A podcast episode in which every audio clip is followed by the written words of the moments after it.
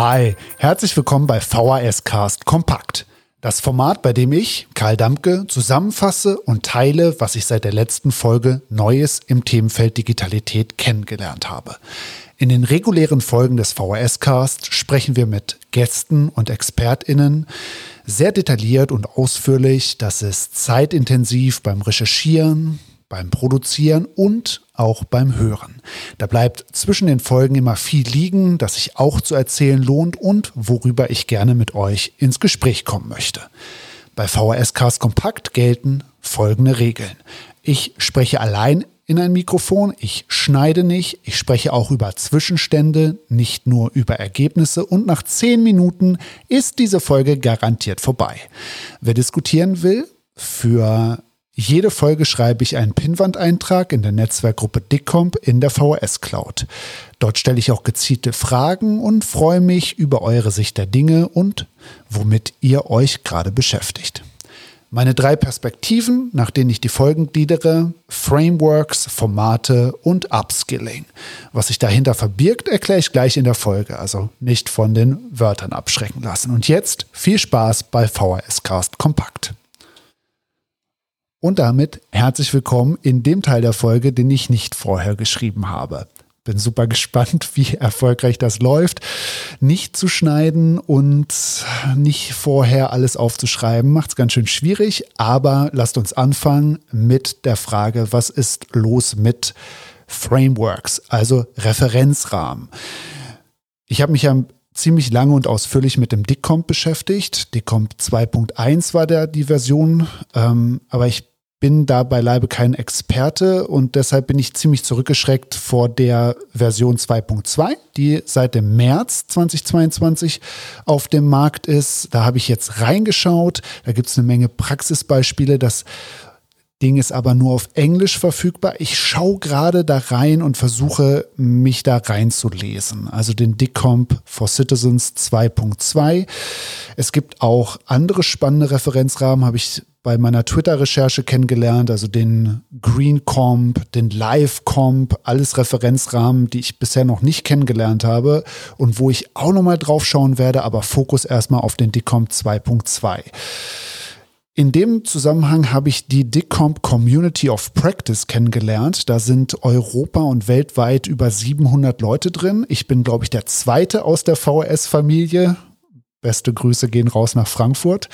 Und die Kolleginnen und Kollegen haben mich aufmerksam gemacht auf den DICOMP Hub, ein Erasmus Plus finanziertes Projekt, was jetzt im Dezember starten wird und wo es ein Workshop-Konzept geben soll, auf das ich super gespannt bin und auch die weitere Arbeit an MyDigiSkills, einem Selbstevaluationstool, soll da fortgesetzt werden. Und auch die Community of Practice, die es ja schon gibt, aber die auch nicht so super aktiv ist, soll da belebt werden in dem Projekt. Also Dicomp Hub auf jeden Fall etwas, wo ich mich drauf freue und was vielleicht dieses ganze etwas abstrakte Ding eines Referenzrahmens für Digitalkompetenzen noch weiter in die Praxis überführen wird.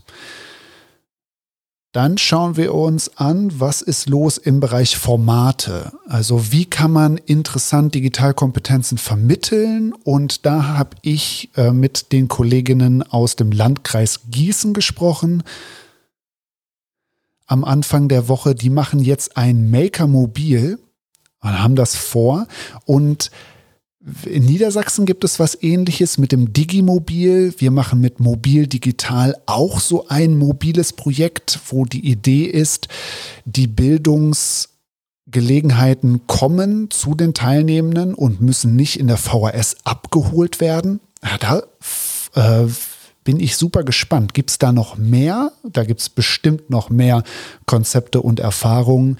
Da würde mich mal freuen, welche ihr kennt. Also was sind sowohl auf einer inhaltlichen Ebene, aber auch so rein von der Infrastruktur her. Ne? Also welche Ansätze gibt es da? Fährt man da mit einem Bus? Fährt man mit Kisten unterwegs? Und was macht man denn da inhaltlich? Also äh, fährt man in ein Seniorinnenheim und äh, hilft dabei, die Tablets, die dort mal angeschafft wurden und rumliegen, wirklich in Nutzung zu bringen? Macht man etwas, was eher in Richtung Makerspace geht? Macht man Schulprojekte? Also was gibt es da alles? Also da freue ich, freue ich mich darauf, von euch zu hören. Also was sind interessante Konzepte jenseits von Kursen und äh, festen Formaten? In dem Bereich Formate habe ich auch zwei spannende Sachen äh, jetzt äh, kennengelernt, und zwar Bridge the Gap. Besten Dank an Florin Feldmann für den Tipp. Ähm, Soziales und digitales Miteinander im Alter. Das ist äh, ein sehr umfangreiches PDF, was sich als Methodenkoffer und Leitfaden versteht, um Angebote zu machen für ältere Menschen. Ähm, super spannend mit dieser Kombination soziale Teilhabe, digitale Teilhabe, also nicht einfach nur Geräte bedienen, sondern was nützen mir diese Geräte bei der sozialen, bei der Teilhabe, ja, ähm, super spannend. Und ähm, Beate Bendorf-Helbig hat mich auf Kumila, Media Literacy for Adults, äh, aufmerksam gemacht. Das ist ein Curriculum, was sehr, sehr detailliert ist. Ähm, auch da gibt es einen Link äh, zum Reinschauen, für wen das interessant ist. Gerne mal äh, drauf gucken. Da muss ich auch nochmal nachschauen. Und im Bereich Formate freue ich mich auf die digitalen Aktionstage in Krempe. Da bin ich äh, im November mit Mobil Digital. Das wird in den Dorfgemeinschaftshäusern stattfinden, in und um Krempe herum, ganz äh, unterschiedliche Stationen zum Ausprobieren, mit einem Fokus auf SeniorInnen, aber auch interessant und spannend für jüngere Menschen, die sie mitbringen. Und da freue ich mich drauf zu sehen, ähm, wie das läuft. Und da werden wir in der Vorbereitung äh, sicherlich auch noch einiges hören hier in VHS Cast Kompakt. Und damit zum dritten Punkt. Und damit zum dritten Block zu Upskilling. Was verbirgt sich dahinter?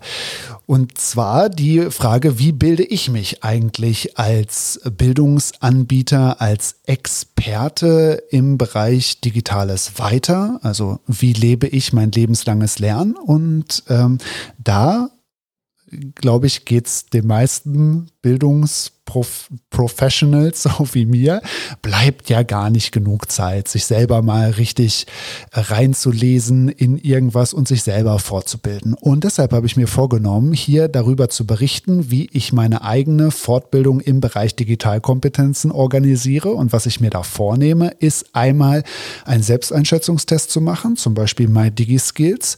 Und ich habe so eine Befürchtung, dass ich in dem Bereich Sicherheit und andere vielleicht noch etwas Nachholbedarf habe. Also da ähm, schaue ich mir dann mal an, was dieser Selbsteinschätzungstest sagt und äh, nehme mir vor, in diesem Bereich mich fortzubilden. Vielleicht mit Online-Ressourcen, vielleicht mit einem VHS-Kurs. Da berichte ich darüber, was sich dort für mich bewährt hat und freue mich natürlich auch zu hören, was eure Ziele sind wie bildet ihr euch fort im Bereich Digitalität und Digitalkompetenzen? Wie macht ihr das alleine? Wie macht ihr das vielleicht auch gemeinsam mit euren Kolleginnen und Kollegen an der VHS? Was hilft euch dabei oder was würde euch dabei helfen?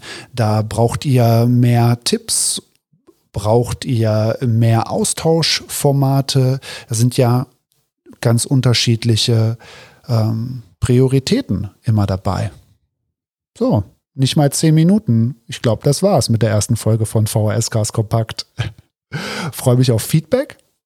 Gerne unter dem Pinwand-Eintrag der VHS Cloud Netzwerkgruppe DICComp und äh, da generell auch alle Informationen und natürlich auch in der Folgenbeschreibung. Bis zum nächsten Mal. Ciao.